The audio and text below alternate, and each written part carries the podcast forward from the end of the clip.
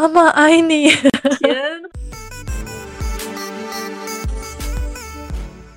Hello，大家好，欢迎来到洞洞拉拉书。为什么叫洞洞拉拉书啊？好土哦！才怪嘞，明明就很可爱呀。我们的节目就想像洞洞拉拉书一样，通过互动让大家获得一些知识和陪伴。如果能感受到一丝力量，就太好啦。那你是拉拉吗？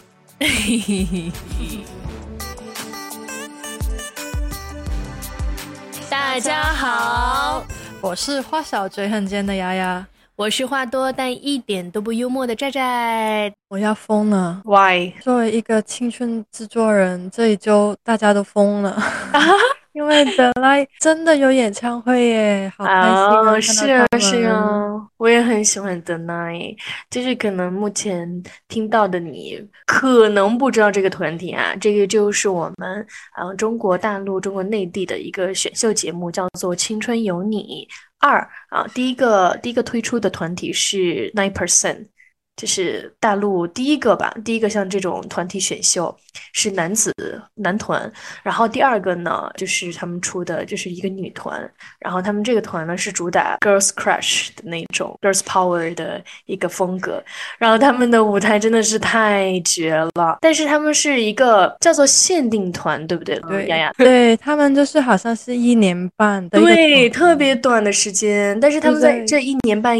嗯，之内他们特别特别受欢迎，我真的是爱死他们了。对，他们在选秀的时候已经很欢迎了，嗯，但是他们真正成团就又有另一个味道。嗯，我有个问题啊，就是嗯呃，雅雅，你是作为在新加坡的香港人，为什么你会关注到这个选秀呢？因为我知道他们好像在海外也蛮受欢迎的，但是我不清楚是这么受欢迎。你也在了解这个东西？主要是我很喜欢看选秀节目，我觉得很热血。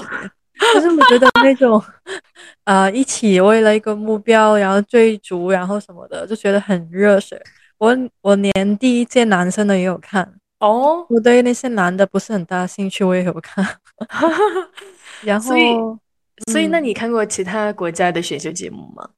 也没有哎。嗯，我看香港的。哦，香港的你有看？对，好的，好的，有看呀。我国内的有看。那你那你真的是比较喜欢？对我最喜欢的就是德奈了，因为他们真的很酷诶，而且女生跟女生一起就是很香，就是很很多小事情他们就很甜蜜，就是很甜蜜，就是很多女生跟女生之间的呃很亲密的交流，但是你看得出来是他们互相关心对方，然后很很就是为了一个目标大家去奋斗的那种，就是真的能感觉到他们的那股。力量在对，而且他们的主题是女生没有啊，就是被定义，对呀。然后他们真的很很有自己的个性诶。他们一共是九个人在这个团体里面，然后呢，他们就是和大部分女团，就特别是韩国的女团有点不同。韩国韩国女团就比较小女生嘛，除了我知道 Black Pink 以外，然后他们就是属于呃那种呃。大大陆哈，我们把它叫做女团火，就是他们一点都不顾个人形象啊，或者说采访的时候也不是那种乖乖女，就是很有自己的个性。九个人真的有九个不同的风格，对，而且他们就是啊，有些短头发的，然后有些是很标准的小女生，然后有些是很酷的女生。就是也会 rap 的那种，哇，就很酷。他们整个团体就是每个人有每个人的魅力，然后他们穿衣服也不像韩国女团一样一式一样，而是每个人有个人的特色。对呀，九人九色，对，好喜欢哦。其实我之前很多人在追那种韩国女团的时候，我就觉得好奇怪哦，这么多韩国女团啊，不是，no offense，就是因为我。我记人的脸不是非常非常的在行哈，然后我看到就是韩国女团，他们九个人或者十一个人或者更多的人，我根本记不住。我在想，这么多人怎么可能记得住？结果他们一出现，我就在想啊，怎么九个人这么快就完了？每个人的他们表演的 part 我都觉得好短啊，怎么可以这样？每个人我都记得太清楚了。哦，我还有看台湾的选秀节目的哦。但是我觉得，呃，这种就是像因为《青春有你》是像韩国的 Produce 系列嘛，呃，是。整个过程是记录了他们从组队啊，然后讨论，然后练习，到到舞台，然后你就会更清楚每个人的魅力所在，每个人的性格。所以，如果就是我没有很追韩国的原因，是因为我只看他们舞台，我觉得他们很棒，但是我不了解他们私底下的性格是怎么样，就没有那么投入。但是如果是这种我从头看到尾的，我就觉得我好像看着他们成长，就像妈妈一样。对对 对，对，所以叫做青春制作人嘛，就是就是好想喊妈妈爱你。天呐，你就是那种妈妈粉啊！对我倒没有，我可能我可能是属于女友粉吧。我我我也想做女友粉，但是找不到。我我我是真的就是，但是我们前面的节目也有提到过，刘雨欣，我看到我真的就她的初舞台，我就看了很多遍。哦，对，就是他们样在在认称自己是女童的一个节目。对，陆柯燃也太绝了，就是这次的演唱会上面，陆柯燃也表演了不奉陪，我真的是太爱了。他就像一个。一家子就是他穿什么衣服都很好看，因为我有时候觉得他被分配得到衣服就是没有很华丽，或者是有时候颜色有点奇奇怪怪，但是他因为他身材很好，他也很高，他穿起来就很好看。我我觉得他的衣服都很好看，我真觉得他时尚的表现力很强。对，但是当然我们的罗雨欣的时尚表现力也很也很棒啊，也很棒啊，对啊。但是我最喜欢的还是孔雪儿的脸。太可爱了，花痴。他跟娄雨欣在一起就是好看。我还好，我没有很磕啊，我有磕一点 CP 粉了。我有也有一点磕 CP，我磕的是预言和许佳琪。觉得你这是冷门的，哪有冷门？是你根本就不知道，好吧？你不知道你就说是冷门，因为在选秀期间有一些很。大大的 CP 嘛，就是黛玉海棠，对不对？对，虞书欣跟焦小棠。但我当时不会觉得他们俩是 CP，我只觉得他们是关系好。我我从来没有往其他方面想。没有，他们 CP 的定义很广，就是你看起来像好朋友，他们都会觉得你们是私底下有些私交，就是视频，就不一定要有感情上的，就是。看起来不对劲就行了，就是硬磕，对不对？有有偏爱吧，可能是。嗯嗯，那如果在听的你，我我希望你能去看一下预言和徐佳琪。我希望你去看一下刘雨欣跟孔雪儿。我也觉得他俩是真的。我也觉得他们俩以前是真的，前前任前任 啊，真有可能，他俩真有可能是前任的。没有啦。我们好了好了，咱们咱们扯远了。幻想，对不起，救命啊！我们只是问了一个你这周过怎么样，然后就聊了太多的 这个的奈演唱会。那你怎么样啊，仔仔？我挺好的，这周就是和朋友们聚会，就是感觉比上班还要忙。嗯，对，确实是，每一天都没有怎么睡太多的觉，然后一直在奔波玩耍，而且一直在跳舞。对，然后昨天晚上我刚好就睡了一个比较久的觉吧，今天在家休息会好很多。好，然后那我们今天就来跟大家谈谈这周啊，我们想跟大家谈的是什么？洋洋，你来说一说吧。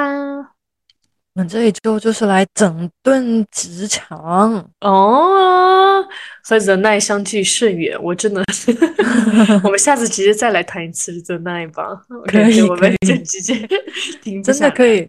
就是谈谈整个选秀的，呃，就是结构，还有这个节目里面的内容也可以啊，可以啊。但是我们就很理性，我就只是想谈那些明星们而已，就觉得他们很有力量。好，好，好，我们现在就来谈职场啊。想谈职场呢，其实是因为我呢，就是在离职。其实我现在是年假嘛，然后也提了离职，然后就有一个同事，就跟同事之间产生了一些争执。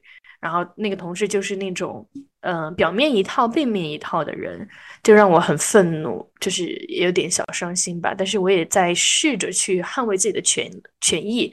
不过我一人已经回国了，所以我不清楚整件事的发展接下来会是什么样。但是我没有屈服，就因为这件事情，所以我们今天就想探讨一下，就是职场当中的一些潜规则呀，或者说什么什么东西整顿职场啊，等等等等。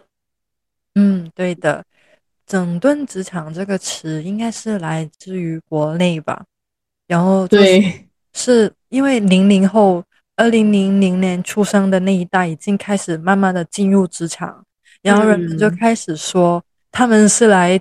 整顿职场，而不是被职场整顿的。意思，就是他们会改变一些职场一些生态。比方说，如果那个公司很喜欢加班，他们就偏不要，而且会回怼领导说：“你凭什么要我加班？你有没有加工资？为什么要加班？”就是一些可能是八零后或者是九零后，就呃，有一些时候觉得理所当然的事情，他们会看不过眼，然后就会出来反抗，所以就叫做。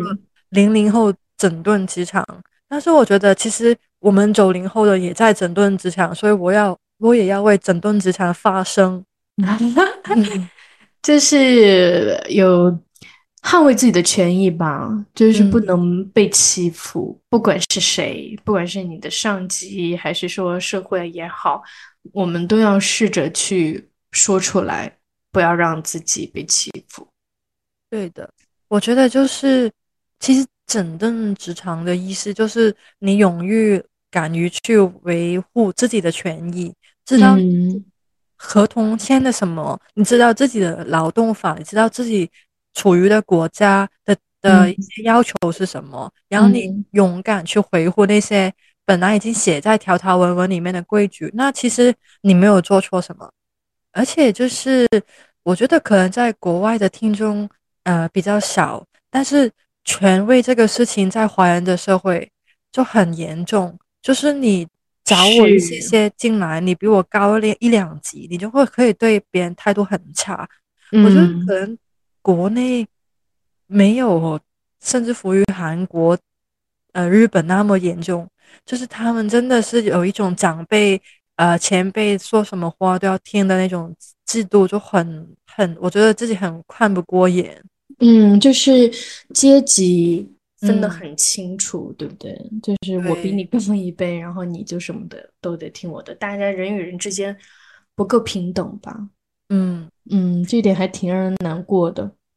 对，然后最后一个就是我觉得关于什么是整顿职场的，嗯，其实有一部分就是只要我做好分内事，你不要要求我更多，就是态度比较中庸一点。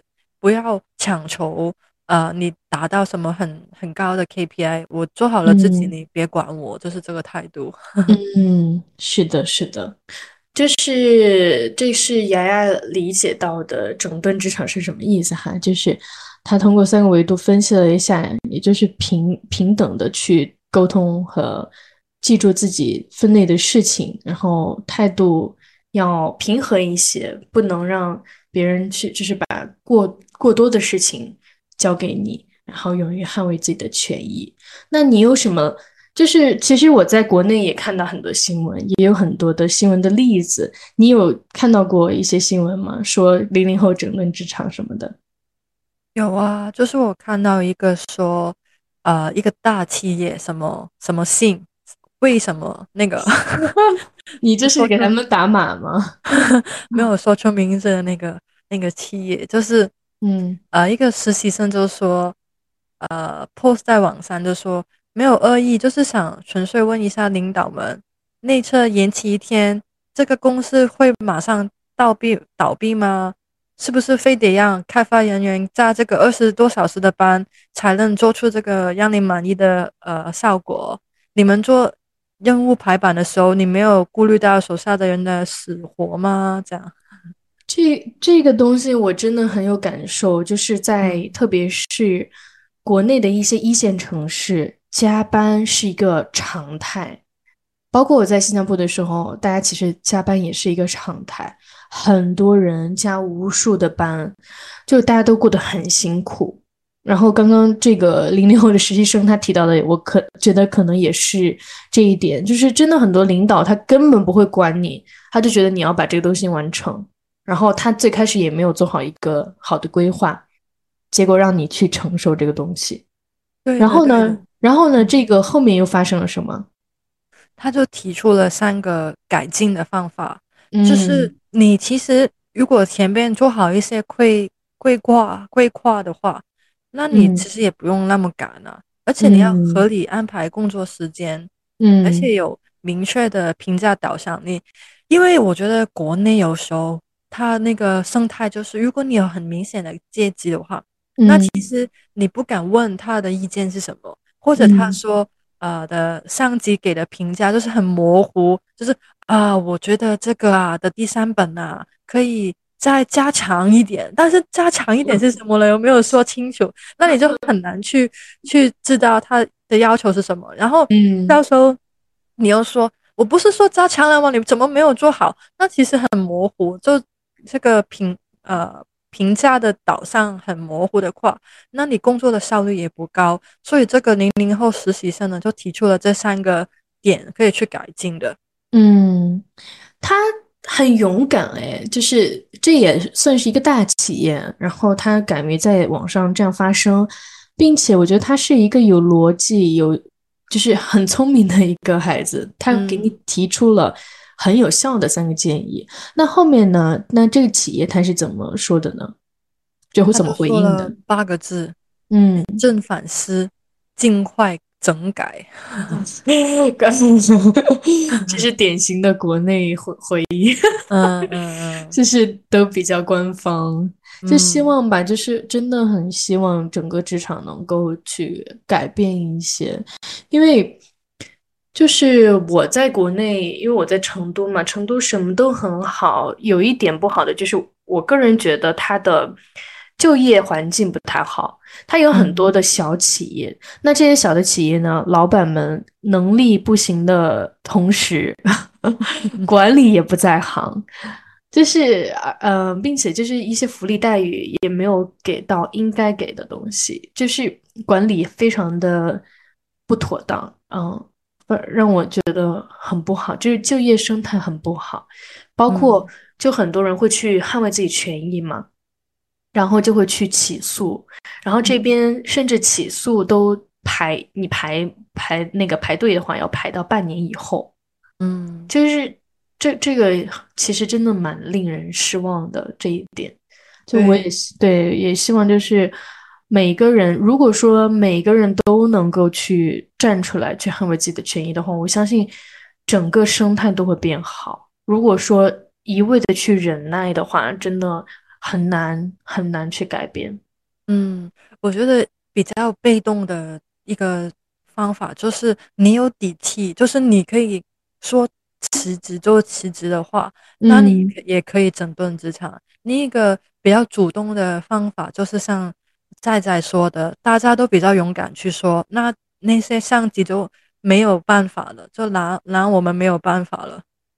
对，但是你知道，就是我也有体验过，呃，我周围的人，我明明觉得这个公司对人非常不合理，比如说我们会买就是五险一金，但是这家公司他因为他手上手上资金周转不周嘛，他就不给你买那个五险一金，他一直欠着，一直欠着，他就不给你买。是国内的社会保障系统，对不对？对对对对，就像相当于是医保啊、社保，社保啊等等嗯等等，嗯，他就一直欠着不买，然后去找他。办法呀。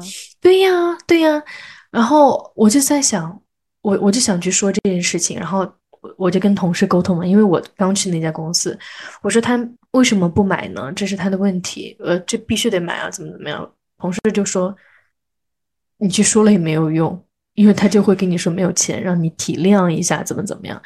但是我说这没钱是他的事情，因为他在做公司，他应该去至少要保障自己员工的权益吧，等等等等等。然后，并且那呃，我的同事们他们可能受到的遭遇更惨，就是他们被欠了可能两年或三年的社保，就是嗯两到三年都没有没有给他们买这个保险，一直欠着的。然后另外，因为那个同事想要买房，就因为没有交这个保险，所以他不能买房，就等等一系列事情，他们也不能够就是再换一个公司，就把他们扣在那个地方了，就像被关起来了。想要换一个公司也不行，因为没有还他钱。如果你换了，他们觉得肯定这一家公司也还是不会给他，就是还上这一笔钱。我觉得这样我们就可以去到下一个环节，就是我们如何合理去整顿职场。因为在在刚刚你举的例子就是一个 PUA 的例子啊，就是你，我们就体谅一下嘛。你也在这个公司，我们同上同下嘛。你这样小小事就要求公司怎么的？你不想想你自己为了这个公司付出了什么？这种事情，这是很典型的 PUA 啊，就是 pick up artist 啊。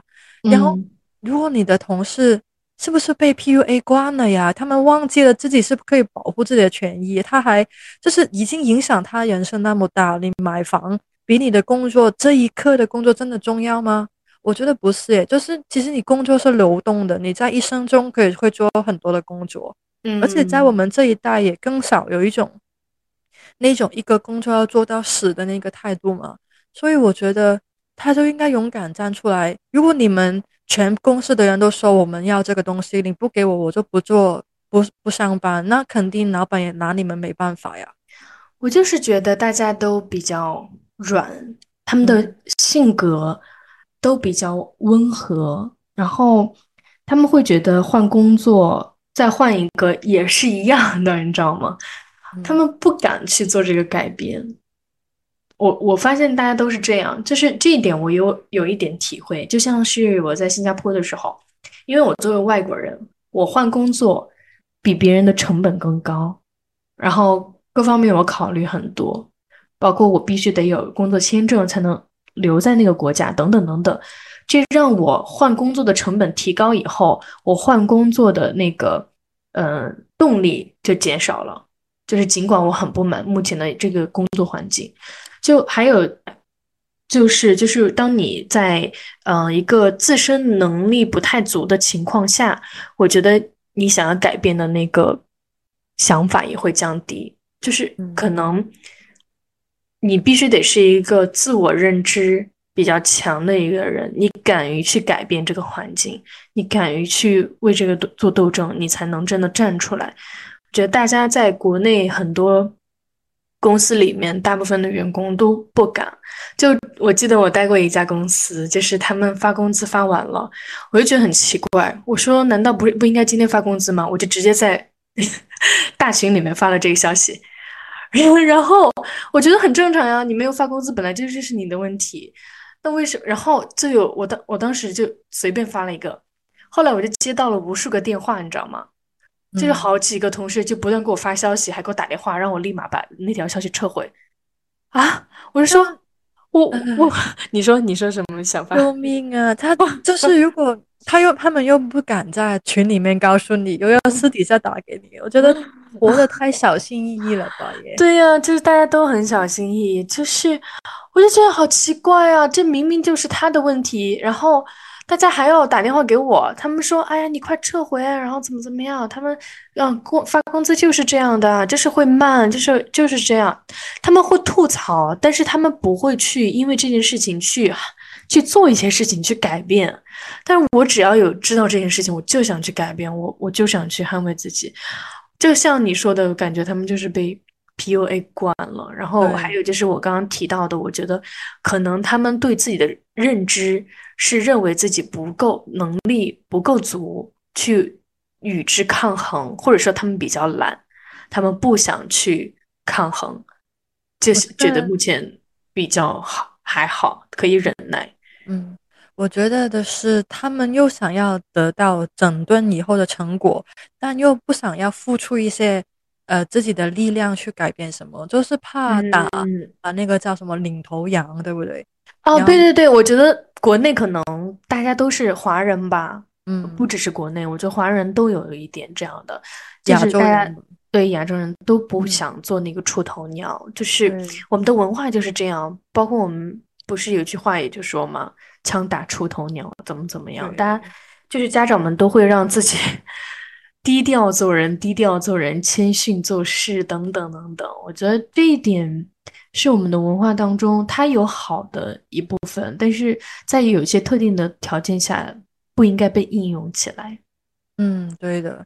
所以我觉得合理的整顿职场就是反 PUA，就是你认称他们的话术或者他们的举动就是在 PUA 你，然后其实你拒绝，你不一定要用一些很强硬的手法，你不一定要跟他捞翻啊，你也可以很理性的去沟通。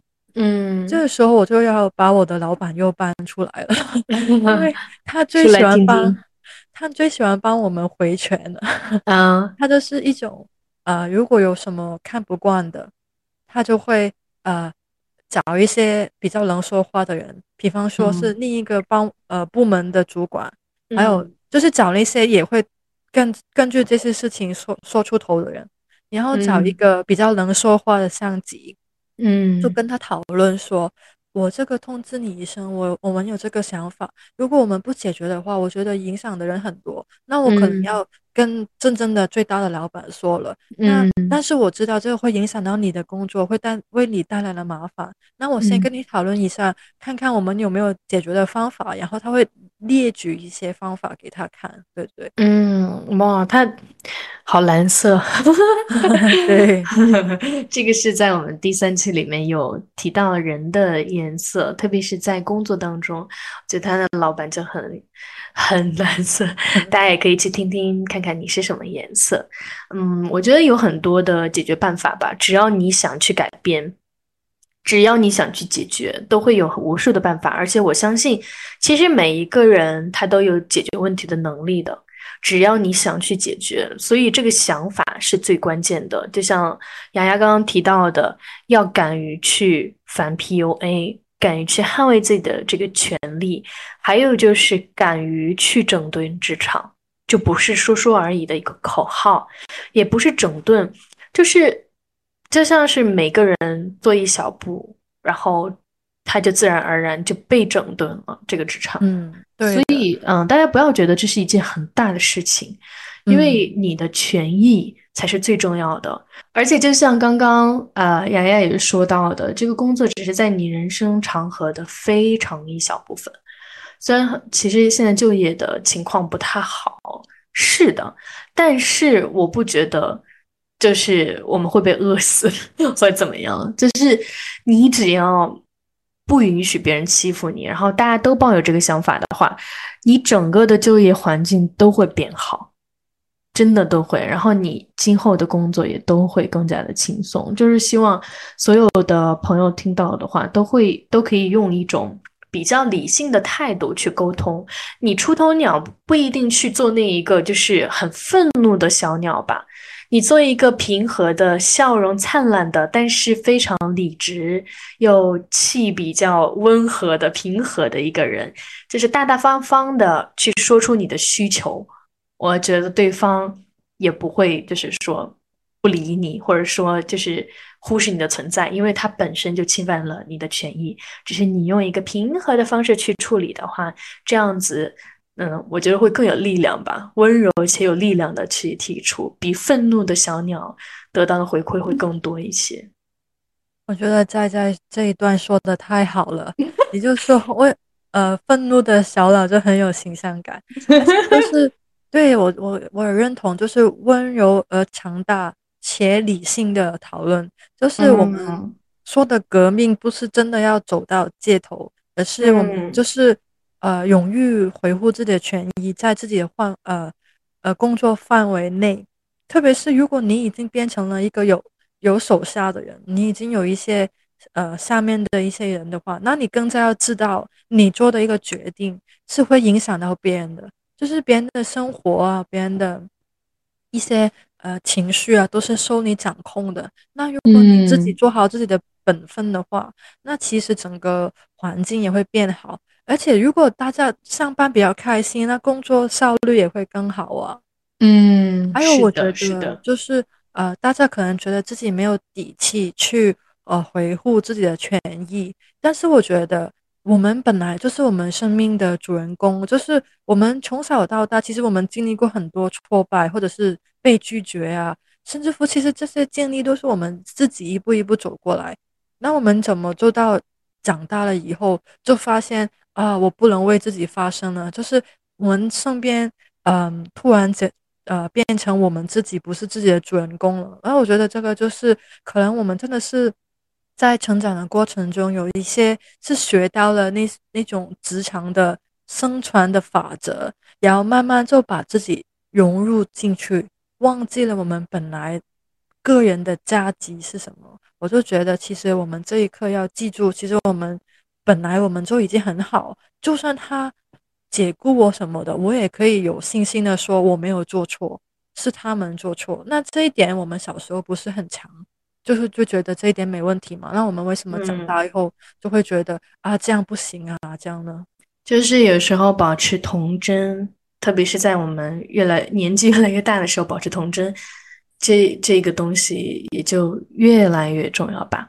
就是希望大家都加油，因为有时候其实，在职场当中真的会有很多身不由己，但是身不由己的时候，一定要想一想，你自己才是最重要的。你自己舒不舒服才是最重要的。尽管他给你发工资，但是他没有权利去呵斥你，或者说去不平等的对待你，都不可以。不管他是谁，人与人之间是平等的。就是希望大家记住这一点，就是一定要去跟别人划清界限吧。嗯，不能让别人欺负你。没错，对。那今天我们就讲到这里啦。整顿职场，今天其实聊了还是。蛮多的，然后我们下一期可以再和大家多聊一聊更多的 The Night 的话题，然后也希望大家能够多多加油。嗯，好，那结尾我就想让大家让进站呢个人生活的工作退回到原有的底线，而且重要的是，如果老板或者同事给你脸试看，你就记住人情世故是我的体面，如果你不配的话，我也不会对你撒气。客气，对，就是不要不要呃让工作去侵占你的个人生活。然后呢，别人不给你体面，那你也不要对别人客气。就这样，嗯，好的，那今天我们的节目就到这里喽。我是寨寨，我是丫丫，我们下期下次见，拜拜。